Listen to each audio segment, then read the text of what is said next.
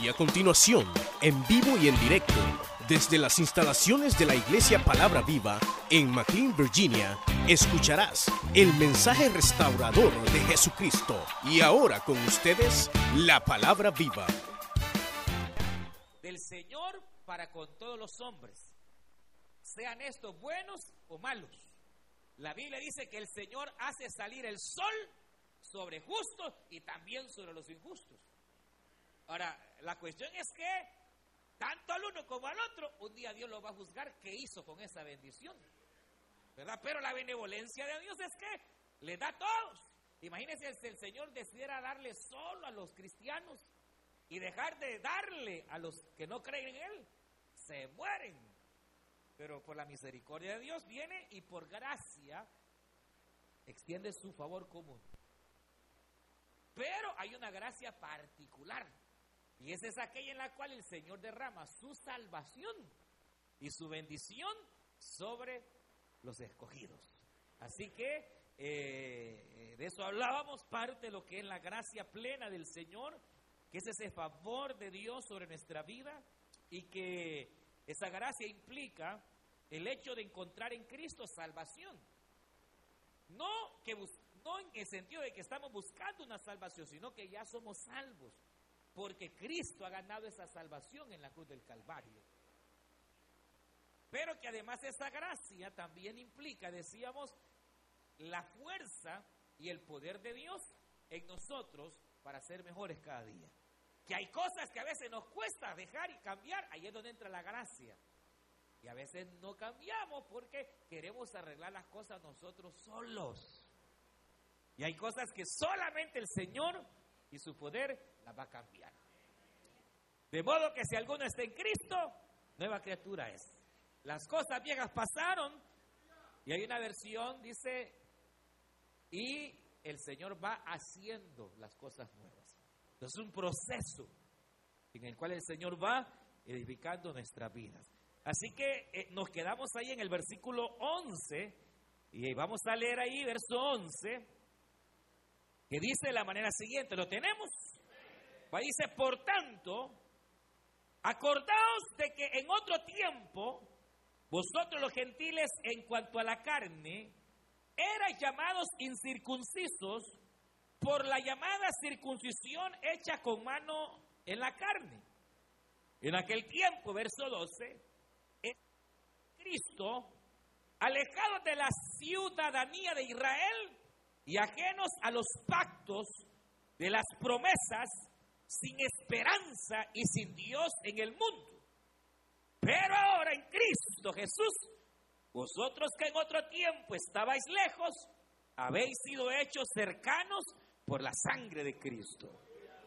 Porque Él es nuestra paz, que de ambos pueblos hizo uno, derribando la pared intermedia de separación, aboliendo en su carne las enemistades, la ley de los mandamientos expresados en ordenanzas, para crear en sí mismo de los dos un solo y un nuevo hombre, haciendo la paz, mediante la cruz, reconciliar con Dios a ambos en un solo cuerpo, matando en ella las enemistades.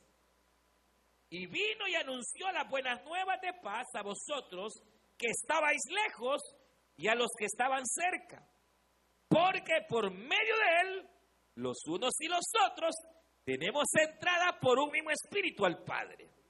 Verso 19, así que ya no sois extranjeros ni advenedizos, sino con ciudadanos, o ciudadanos, que es lo mismo, de los santos y miembros de la familia de Dios edificados sobre el fundamento de los apóstoles y profetas, siendo la principal piedra del ángulo Jesucristo mismo, en quien todo el edificio, bien coordinado, va creciendo para ser un templo santo en el Señor, en quien vosotros también sois juntamente edificados para morada de Dios en el Espíritu. Amén. Vamos a dejar ahí la lectura y vamos a orar Vamos a pedir al Señor que Él nos hable en esta hora. Cierre sus ojos Y le decimos al Señor, buen Dios y Padre nuestro que estás en los cielos, te damos gracias. Porque tú nos permites venir delante de tu presencia en esta hermosa noche, Señor. Queremos rogar tu bendición sobre cada vida, sobre cada hermana, sobre cada hermano, Señor. Sobre el amigo que esta noche, Señor, tú has traído hasta este lugar.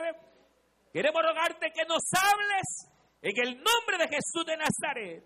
Abrimos nuestro corazón, Señor. Lo llenamos de fe, oh Dios, al recibir tu palabra. Y al mismo tiempo queremos orar, Señor, por Margarita Ramírez, Padre Eterno. Oh Dios, que tú extiendas tu mano de sanidad, que tengas misericordia de ella y tú la levantes en el nombre de Jesús de Nazaret, Padre Eterno. En tus manos le encomendamos. Ponemos también, Señor, la vida de Ana Hernández. Oh Dios eterno, por sanidad de tu hija, por Señor, sanidad en Magali, Señor, que tú seas obrando en el nombre de Jesús de Nazaret. Estas peticiones delante de ti las traemos y a ti damos honor, gloria, alabanza, Padre. Gracias. Al débil fortalecelo, Señor. Al enfermo sánalo. Y en el nombre de Cristo, háblanos. Gracias, Cristo. Amén, Señor. Y amén. Gloria a Dios. ¿Cuánto dan gloria a Dios? Pueden tomar sus asientos, hermanas y hermanos. Y continuando esta, eh, esta noche, este estudio del libro de la carta del apóstol Pablo a los Efesios, y sobre todo los versículos que hoy eh, nos ocupan, lo que el apóstol Pablo a través del Espíritu Santo eh, va a expresar es precisamente el hecho de uno de los pensamientos fundamentales de toda esta carta, que es buscar la unidad. Y entonces aquí el apóstol eh, expresa cómo a través de Jesucristo se dio el hecho de que tanto judíos como gentiles, obviamente los creyentes, los judíos creyentes y los gentiles creyentes, viniesen a formar un solo pueblo. Y es lo que Pablo está haciéndole recordar a los cristianos de Éfeso que realmente eh, la idea del Señor, y me llamó la atención esa palabra que, que Pablo dice acá a través del Espíritu, diciendo que Cristo derribó el muro. Dice que derriba el muro que separaba, dice la Biblia, a los judíos de los gentiles. ¿Y a es que se refiere el apóstol? A que el Señor, mire, dentro de toda la raza humana, él tuvo que escoger una raza, una, una nación, para que por medio de ella viniese Jesucristo en la carne. Y entonces el Señor de razas, pueblos, naciones, viene y escoge a Israel, a un hombre llamado Abraham, lo saca de su tierra y de su parentela y de él establece toda una nación, hermanos, que hasta el día de hoy ahí está y que se conoce como la nación de Israel con el propósito, el Señor, de que hubiese una familia, hubiese una raza, hubiese un pueblo en medio del cual apareciese en carne Jesucristo. Y es por eso que el Señor de alguna manera va obrando en el linaje de Abraham, va obrando en el linaje de los hijos de Abraham, va cuidando a esa nación, va cuidando y de pronto eh, les entrega leyes a ellos, les entrega estatutos para que hubiese un pueblo que en alguna manera formara eh, la diferencia de las demás naciones y hubiese un pueblo que no adorara a, muñecos ni adorara a, dioses que no son dioses, sino que hubiese una nación que adorase al único y Dios verdadero, al Dios que hizo los cielos y la tierra. Y entonces es ahí donde Dios les entrega preceptos, les entrega a ellos mandamientos, les entrega leyes, para que a través de esos mandamientos el Señor pudiese bendecirles, pero al igual para que pudiera haber una diferencia entre la nación de Israel y las costumbres de las otras naciones. Y entonces resulta que Israel toma el reto de tomar la ley, toma el reto de tomar los mandamientos, e, ellos saben que son la nación escogida, pero resulta que Israel lo que hace es enorgullecerse. Y no de una manera, hermanas y hermanos, eh, digamos, digamos que hubiese un, un orgullo eh, santo, de sentirse hijo, hijo de Dios. Lo que, ellos lo que hacen, hermanos, Israel, y hasta el día de hoy, lo que hacen es envanecerse y llegar a menospreciar a las demás naciones. De tal manera que Israel viene, ellos se consideran los escogidos de Dios y ellos se consideran el pueblo y de hecho que son el pueblo terrenal del Señor. A quienes se les da promesas, se les da eh, eh, eh, ciertas, sí, responsabilidades y beneficios por ser el pueblo del Señor. Pero Israel, en lugar de agradecer a Dios aquel, aquella elección, en lugar de agradecer aquel favor derramado sobre ellos, Israel lo que hace es envanecerse al grado que bueno, había, había como señal del pacto lo que se llama la circuncisión, que era una pequeña cirugía en el órgano del hombre, en el órgano masculino, eh, de cortar el prepucio, y esa era la señal, la marca del linaje de Israel. Pero el problema fue que Israel, en lugar de vivir agradecido, de vivir sintiéndose hermanas, hermanos, un pueblo que ha sido realmente favorecido, lo que hace Israel es inflarse al grado, oiga bien, que Israel comienza a, menospreciar a las demás naciones, a sentirse superior a las demás naciones, que, incluso Israel y hasta el día de hoy eh, hay un pensamiento en donde casi hay, hay, cierta línea de, de, judíos en donde al que no es judío lo consideran como perro. O sea, mire Israel, y por eso es que en alguna manera usted ve que la comunidad judía, ellos buscan entre ellos mismos favorecerse, obviamente ayudarse, eh, se casan entre ellos mismos, buscan no mezclarse con las demás naciones y, una serie de situaciones, porque ellos llegaron, y, y lo traigo porque no fue Dios quien estableció esa barrera, fueron ellos quienes establecieron un muro en el cual ellos se envanecieron y se enorgullecieron. Y entonces lo que hicieron fue menospreciar a los demás. Bueno, y eso hasta el día de hoy. No todos, obviamente, pero, pero hay quienes se consideran eh, superiores. Y entonces eh, eh, viene y, obviamente lo que, lo que ocurre es que, y esta es una situación que realmente hasta el día de hoy se mantiene, y es que de repente aparece el Señor Jesucristo. Aparece diciendo que Él es el Salvador, que Él es el que ha venido a salvar a Israel de sus pecados, que Él es el que ha venido a liberar a Israel, a acercarlos, porque Israel de alguna manera se ha alejado del Señor y Él lo va a acercar. Resulta que el Señor comienza a dar un mensaje en el cual empieza a hablar que la bendición de la salvación no era solamente para Israel, sino que dentro del plan de Dios estaba traer salvación y traer bendición a todas las naciones de la tierra, donde no haya barrera, donde no haya muros, donde hermanos delante del Señor seamos blancos, morenos, chechinos, achinados, amarillos, ricos, pobres, como sea, de todo Dios ha escogido, hermanos, hacer un linaje y hacer un solo pueblo. Entonces, e, ese mensaje fue parte del por qué a Jesús lo rechazaron.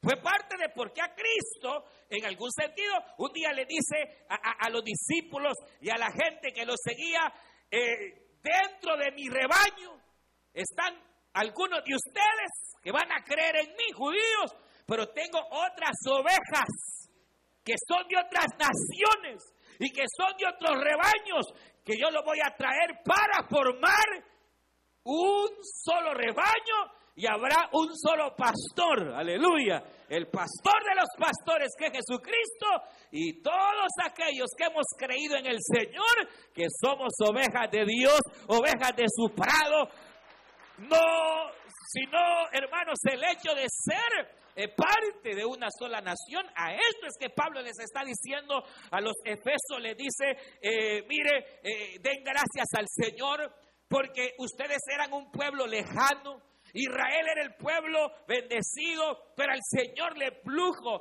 que aquellos que estaban lejos, acercarlos también a la misma gracia y al mismo favor que Israel ya tenía. Imagínense qué tremendo. Habían profecías, por ejemplo, eh, decía, alégrense las naciones, dijo una vez Isaías, porque más serán los hijos de la desamparada. ¿Y que es desamparada? Eran las naciones gentiles, éramos los salvadoreños, los mexicanos, los guatemaltecos, aquellos que no tenemos linaje, eh, hermanos judíos. Y decía la profecía, más serán los hijos de la desamparada, más serán los hijos de la estéril, aleluya, que de la, de la casada. ¿Y quién era la mujer casada? Era Israel. Pero el Señor y las profecías anunciaban que el Evangelio vendría no solo para una nación, no solo para una raza, sino, hermanos, para todas las naciones. Pero, pero Israel, hermanos, no entendió y hasta el día de hoy los judíos rechazan el Evangelio porque para ellos es casi, eh, eh, es, eh, no es concebible que el mismo Dios que ellos tienen es nuestro Dios. Mire qué tremendo. Por eso ellos dicen, no, Jesús no es Mesías, porque eso no puede ser. Nuestro Dios es solo para nosotros. Pues hay un mensaje que hay que darle a esta nación y es decirle que el Dios de Israel también es nuestro Dios, porque hubo uno que reconcilió y quitó los muros y quitó las barreras que habían entre, entre gentiles y entre judíos para entonces hacer un solo pueblo y una sola nación. Amén, hermanos. Pero cuando yo veía esto decía, pero qué desgracia más grande. Que la misma calamidad de Israel nosotros la hacemos. Y a veces eh, eh, somos nosotros los que levantamos muros de iglesia contra la otra iglesia predicamos al mismo Cristo. Tenemos la misma sana doctrina, pero ah, es que yo soy de la iglesia tal y yo de la misión no sé qué y yo de la y ya ni se hablan porque son de otra de otra congregación que el Señor reprenda al diablo. Hermano, todo aquel, toda aquella iglesia, todos aquellos eh, hermanos que han confesado que Jesucristo es el Hijo de Dios y han lavado sus pecados y han confesado que Jesucristo es el Mesías. Y que, y que buscan, hermanos, vivir en la piedad, que buscan vivir eh, eh, eh, en el camino de la santidad. Es el camino del Señor, que unos aplauden, otros no, que de repente unos tienen algunas cosas un poquito raras, otros no. Pero no podemos, hermanos, levantar nosotros barreras de ninguna manera. ¿Verdad? si es Cristo el fundamento, pues. Ahora, si hay sectas y hay religiones que tienen otro fundamento, pues que Dios los bendiga, que Dios los ayude y hay que orar por ellos. Pero se imagina, ahora imagínense qué desgracia que a veces dentro de la misma iglesia levantamos muros. Eso no puede ser. Porque Cristo dice en la Biblia que ha venido a reconciliarnos a poner paz en medio de los hermanos. Y no puede ser que dentro de mi, iglesia haya, haya ese espíritu que se le metió a Israel, de que porque usted anda el carro del año, ya se cree don, don quién o doña no sé qué. No, hermano, si al fin y al cabo tenga usted billete, no tenga, de donde usted venga, de una ciudad, de un pueblo, de donde quiera, usted ha sido lavada y lavado con la misma sangre de Cristo. Hermanos, por lo tal, no pueden haber diferencias. Es más, eh, no podemos tener cultura machista en medio de la iglesia. Porque la Biblia señala que aunque por orden de vida Dios ha establecido que el hombre es cabeza en Cristo, dice Pablo, ni el hombre es más que la mujer, ni la mujer más que el hombre, sino que en Cristo somos iguales, porque la misma sangre que Él derramó. O, o, o, Dios derramó más sangre por los hombres y un poquito de sangre por la mujer. ¡Ah! No, el Señor derramó su misma sangre por el hombre, por la mujer, de tal manera que no podemos tener una cultura, hermano, machista que menosprecia. No, ¿por qué? Porque todos hemos sido lavados con esa sangre. Podemos tener a veces diferencias, podemos pensar a veces un poquito distinto, pero al fin y al cabo la base fundamental es Jesucristo, Él es la piedra angular. Por eso dice acá que el fundamento es Jesucristo, es la piedra. De esta manera, hermano, que en el amor de Cristo no podemos tener muros, hermano. O porque yo soy de la zona tal y usted de la otra ya. No, no, hermano, si para el mismo Cristo trabajamos, bendita sea la misericordia de aquel que vive y reina. No podemos levantar eh, eh, eh, barreras. Que porque a usted le gustan las pupusas, si no le gustan los chuchitos. No. No, si, o las baleadas. no, no, hermano, no puede ser. Debemos, debemos saber que, y esto lleva al hecho de que no podemos y no deberíamos, hermanos, engendrar discordias entre nosotros. Porque entonces levantamos barreras y levantamos muros. Como Israel que levantó ese muro y levantó esa barrera y empezó a menospreciar a las demás naciones. No puede ser, eso no debe, no debe de ser. En el nombre del Señor no puede, no debe, no debe. Nosotros no podemos, eh, hermanas y hermanos, colaborar a que se levanten muros entre, entre nosotros. Si Cristo derribó el más grande muro que había para salvación, eh, gentiles y ahora judíos, y de ellos ha hecho un solo pueblo, de nosotros ha hecho un solo pueblo. Dice que somos ciudadanos también, al igual que ellos. De tal manera que de todos ha hecho una sola nación. Y, nosotros, hermanos, eh, no podemos, sino más bien debemos fomentar la unidad dentro de la iglesia de Cristo. Respetar la opinión del otro, que no piensa como yo, tranquilo. Hay que aprender a respetar la opinión del otro. Hay que aprender a respetar, eh, eh, hermanos, el, el que, Colosenses, que es la carta gemela. La carta gemela de esta carta de los Efesios son cartas gemelas, así se les conoce. Dice, en una de ellas, si, si para, para tu hermano el guardar un día es el guardar X día, así cree, ahí déjalo, dice Colosenses. No podemos andar en pleitos que porque guardo un día, que para mí el domingo, que para mí el sábado. Si Él lo hace por Cristo, déjalo. Porque por Cristo lo hace. Si tu hermana dice que, que, no va a comer esto ni come lo otro, por, por Cristo, déjalo. Y el otro dice, no, yo como de todo lo que me pongan en la mesa, por Cristo, déjalo. Si es por el Señor, tranquilos. Si es por causa del Evangelio, no, no, no, no, no, no, no fomentemos, hermanos, muros. Que hoy se oye de levantar muros y todo eso, hermano. Mire, las naciones levantan muros una contra otra y, engendran sentimientos eh, hasta de odio muchas veces. Pero ¿sabe qué? Por eso es que el Señor está a las puertas. Porque cuando el Rey Jesús venga, Él va a venir a quitar todo muro y toda barrera. Y Él reinará a todas las naciones de manera igual. Y no habrá ni rico ni pobre, ni nadie se enseñoreará más sino que cada quien tendrá lo necesario. Aleluya. Dígale, ven, Señor Jesús. Dígale, ven, Señor Jesús. Porque cuando Cristo venga a reinar sobre la tierra, ahí se va a acabar que eh, usted de Guatemala, que vamos a ser una sola nación.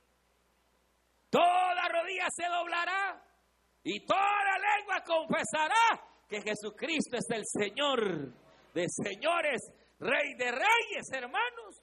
Y no habrá eh, muros, no habrá, hermanos, eh, diferencias, sino que al contrario, el Señor dice en la Biblia en Isaías que juzgará y gobernará la tierra con igualdad, con equidad, con justicia, porque Dios es justo Y hermano, realmente es tremendo porque debemos trabajar por la unidad. Debemos de trabajar para que no hayan barreras, para que el gozo del otro sea nuestro gozo, la victoria del otro sea también nuestra victoria. Y todo aquello en lo cual eh, pretende venir a separarnos, hermano, eso no viene de Dios, viene del diablo y que el Señor lo reprenda, hermano.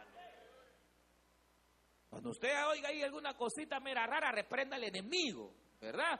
Porque el Señor va siempre a fomentar la unidad, la unidad del cuerpo de Cristo, la unidad de la iglesia, y nunca el hecho de separar que eh, somos de allá y no nos quieren y que el Señor reprenda al diablo. No, no, no, no.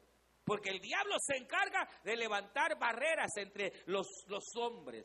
Eh, eh, el diablo se encarga de levantar muros. Pero Dios, hermano, lo que quiere en el sentido no me refiero a muros físicos, ¿verdad? Sino me refiero a, muros morales, eh, hermanos, o qué diríamos, eh, de, raza. Y, ya no se diga de fraternidad, que no logremos fraternizar como hijos de Dios y se nos olvide que al fin y al cabo somos una sola nación. Y es lo que Pablo va a sentar aquí, recordarnos que somos un solo pueblo y que todo aquel judío que ha creído en el Señor viene a ser nuestro hermano.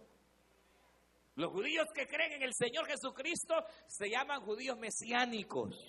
Y son judíos que creen igual que usted que Jesucristo es el Mesías y que no hay que esperar a otro, sino que ya vino una vez y vendrá por segunda vez a reinar sobre toda la tierra. Son nuestros hermanos, ¿verdad? Porque Dios ha hecho de las dos naciones una sola nación y por lo tanto, dice Pablo, nosotros somos ciudadanos del reino celestial. Y esa es la parte segunda en la cual el apóstol nos recuerda que nosotros tenemos una ciudadanía y que esa ciudadanía no está aquí en la tierra. La gente busca el establecer una ciudadanía terrenal, pero nosotros tenemos una ciudadanía mayor que es la celestial. Somos nación santa, pueblo adquirido a precio de sangre, de tal manera que la Biblia dice que somos ciudadanos, como lo dice aquí Pablo, del reino de Jesucristo, del reino celestial. Somos ciudadanos. ¿Cuántos ciudadanos hay del Señor? ¿Por qué? Porque es cierto, usted nació en Guatemala, nació en El Salvador, nació en esta nación, en este país, pero en un sentido espiritual, si usted ha creído en el Señor Jesucristo, si el Señor es el Dios de su alma, usted es ciudadana y ciudadano más que salvadoreño y mexicano del reino de los cielos. Aleluya. Y a veces no nos sentimos así, no nos identificamos con esa realidad de que somos ciudadanos de Cristo. Somos ciudadanos del reino celestial. Y esa es una verdad que la Biblia establece eh, diciéndonos que ya, hermanos, e, en cuanto, en cuanto a Dios, en cuanto a Cristo, no somos extranjeros. Podemos ser extranjeros eh, en las naciones terrenales, pero en la nación celestial, en la nación del reino, no somos extranjeros. ¿Por qué?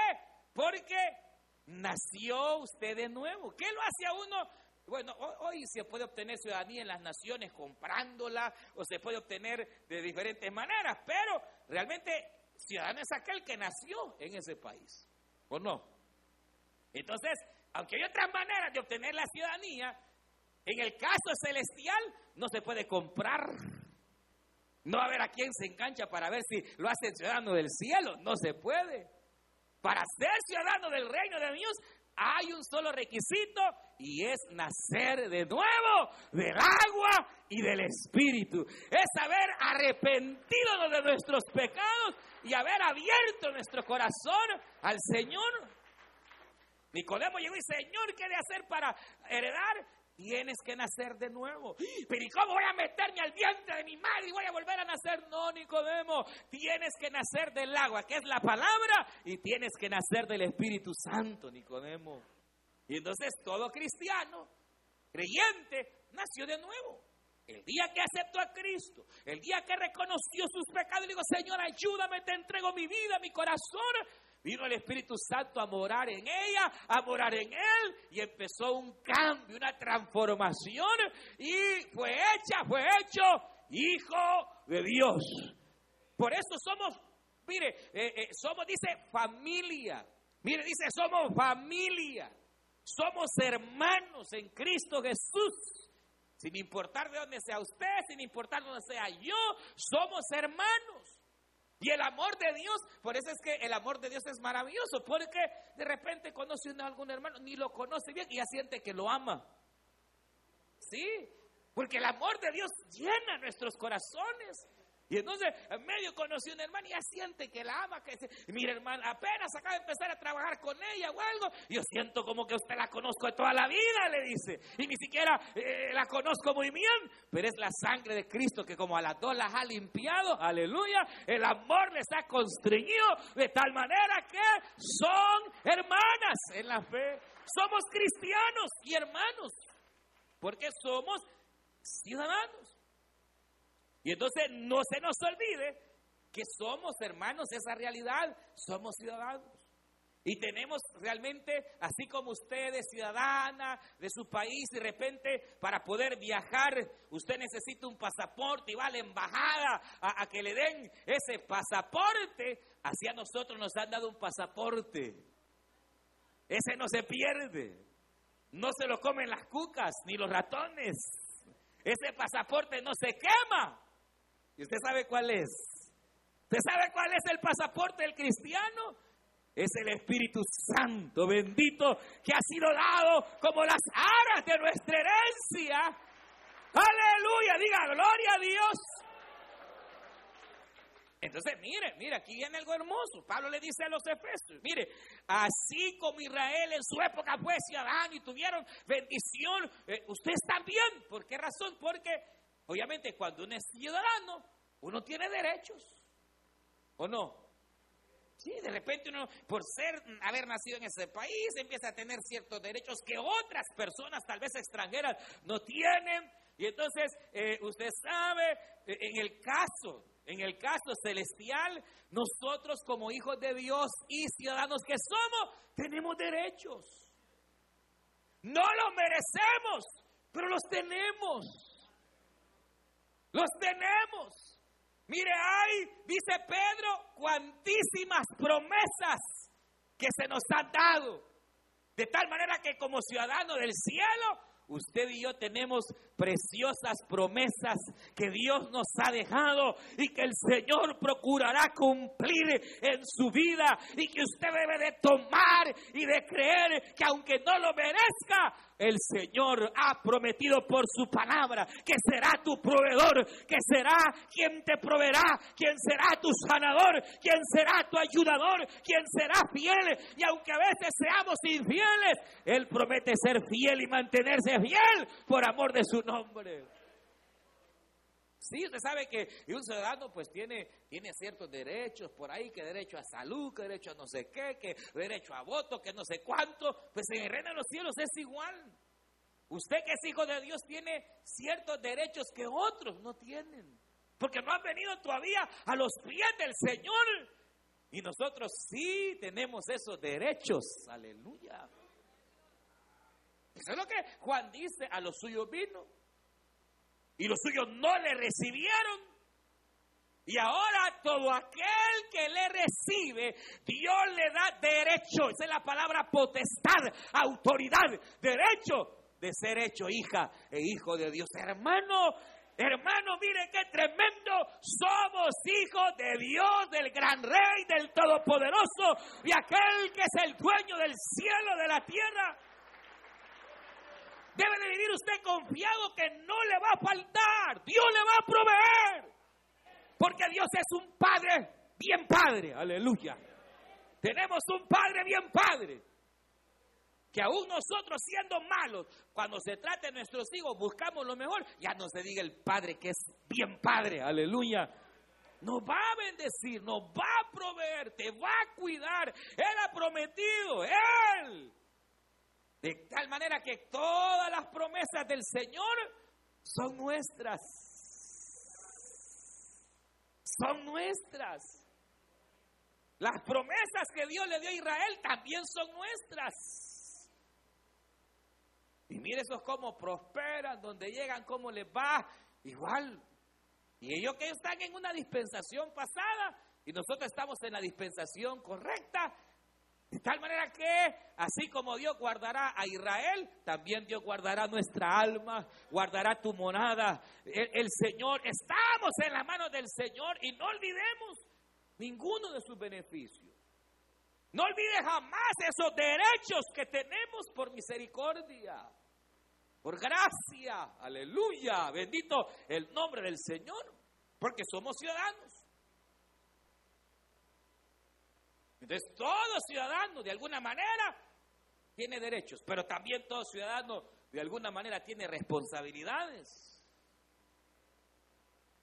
Y entonces, pues sí, por ejemplo, nosotros al llegar a esta nación, de alguna manera nos vamos integrando a este país y nos vamos integrando de tal manera que, por ejemplo, vamos respetando las leyes, que allá en nuestros países es la ley del monte. Ah, pero aquí le enseñan a usted. Allá no hay ley, ah, pero aquí sí hay ley. Y poco a poco uno se va integrando, va aprendiendo, hermano, que aquí la ley se cumple, que aquí es difícil esconderse de la ley, y entonces uno se va adaptando a las normas de, de las leyes de esta nación. Y entonces así el reino de Dios tiene sus propias leyes y tiene sus propias normas. Y nosotros debemos de vivir conforme a las leyes del cielo, a las normas del cielo. Respetando las leyes terrenales, por supuesto, pero honrando mayormente las leyes celestiales. Y el día que las leyes terrenales chocan con las leyes celestiales, somos obligados a obedecer a Dios antes que a los hombres. Porque estamos, hermano, pero, eh, mire, gracias al Señor estamos nosotros en una nación donde la mayoría de las leyes que hay son leyes que van de acuerdo a la escritura. Habrá leyes que tal vez no. Nosotros somos obligados a obedecer la ley celestial, obviamente. Y aunque quizás a veces tengamos que enfrentar consecuencias, no importa, hermano, porque somos llamados a obedecer la ley celestial, porque al fin y al cabo aquí solo vamos de paso. De aquí, de esta tierra, si somos extranjeros, si somos peregrinos. Del cielo ya somos ciudadanos. Antes éramos extranjeros del cielo. Y preferíamos obedecer las leyes. Incluso aquellas, de hecho, obedecer las leyes, incluso aquellas que iban en contra de las leyes de Dios. Pero hoy nosotros nos ajustamos a vivir a las leyes de Dios. Sí, pero de repente, imagínense que se les mete, digamos, eh, ¿qué decir? No sé, pero hay leyes, hermanos, que de repente hay naciones que eh, han impuesto leyes, por ejemplo, ya no va a haber libertad de culto. Así que los cristianos tienen permiso de reunirse. Pero la Biblia me dice que yo tengo que congregarme Ah, pero es que si, si se congrega a ir preso. Pues allá usted, lo que quiera hacer. Pero nosotros es menester obedecer a Dios y a su palabra, aleluya, y guardar sus preceptos, porque al fin y al cabo aquí nosotros solo vamos de, de paso. Entonces, hay obligación de obedecer las leyes, de vivir de acuerdo a las leyes eh, eh, eh, celestiales.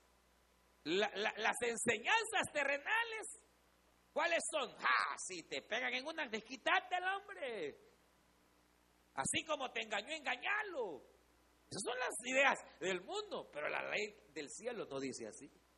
La ley del cielo dice, si te dan en una mejilla, por la otra. Difícil, pero es la ley. Estar dispuesto a perdonar, estar dispuesto a, a ceder. ¿Y cuántas veces tengo que perdonar? 70 veces 7 al día. O sea, siempre. Y entonces como somos ciudadanos del cielo, tenemos que buscar ajustarnos a esas leyes, amar al enemigo. La ley dice del mundo dice, Si te dan mal, tienes que devolver mal. La ley celestial dice, si te dan mal, devuelve bien. Y al que te maldice, bendícelo. Y al que te pide, dale, aleluya. Y al que te quiera robar la capa, dale también la espada. Imagínense qué, qué tremendas son las leyes del Señor. Le quieren quitar el. Está ahí peleando por el celular, le pegaron un balazo por cabezón. Pero imagínense, lo iban a asaltar. Que dame el teléfono. ¿Cómo un hombre? Verle. Espéreme, le voy a la cartera. Aquí ando 100 pesos. Mire, tome. Va. Eso es lo que la ley de Dios dice. Pues sí, así no lo matan. ¿Cuánta gente por no dejarse robar el carro, por no dejar robar la herramienta, despegaron un balazo, hermano, y ahí quedaron. Pero la ley celestial, si te quitan los zapatos, dale los calcetines.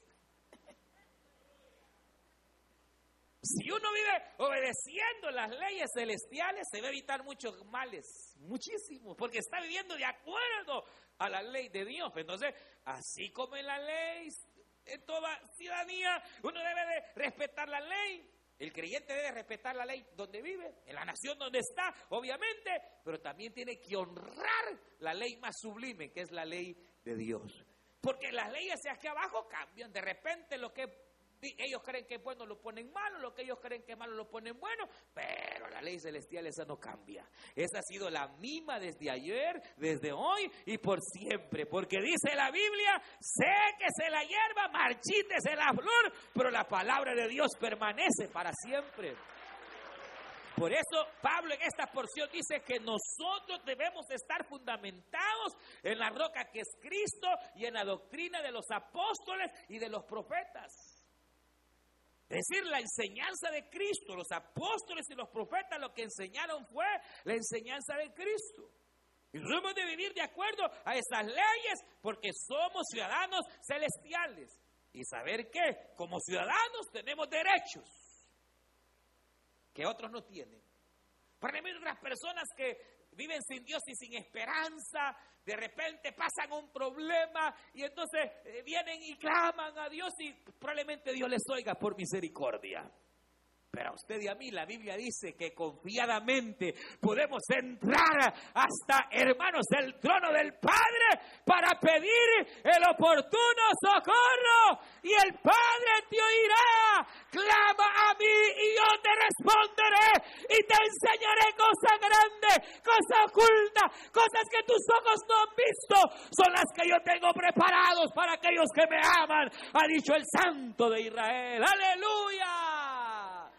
Por eso dice aquí, antes no teníamos entrada, pero hoy tenemos entrada a Dios. Hoy usted clama en cualquier momento y el Señor le va a oír. Porque usted tiene audiencia con el mero mero, aleluya. Con aquel que siempre contesta. Ese celular nunca se quiebra ni está apagado. Bendito el nombre del Señor. El Señor. Entonces, pero tenemos también responsabilidad y una de las responsabilidades es vivir de acuerdo a su ley, amándonos, respetándonos, viviendo de acuerdo a las normas del Señor, hermanos, viviendo, ajustándonos a sus mandatos. La Biblia dice ser santos, porque yo Jehová soy santo.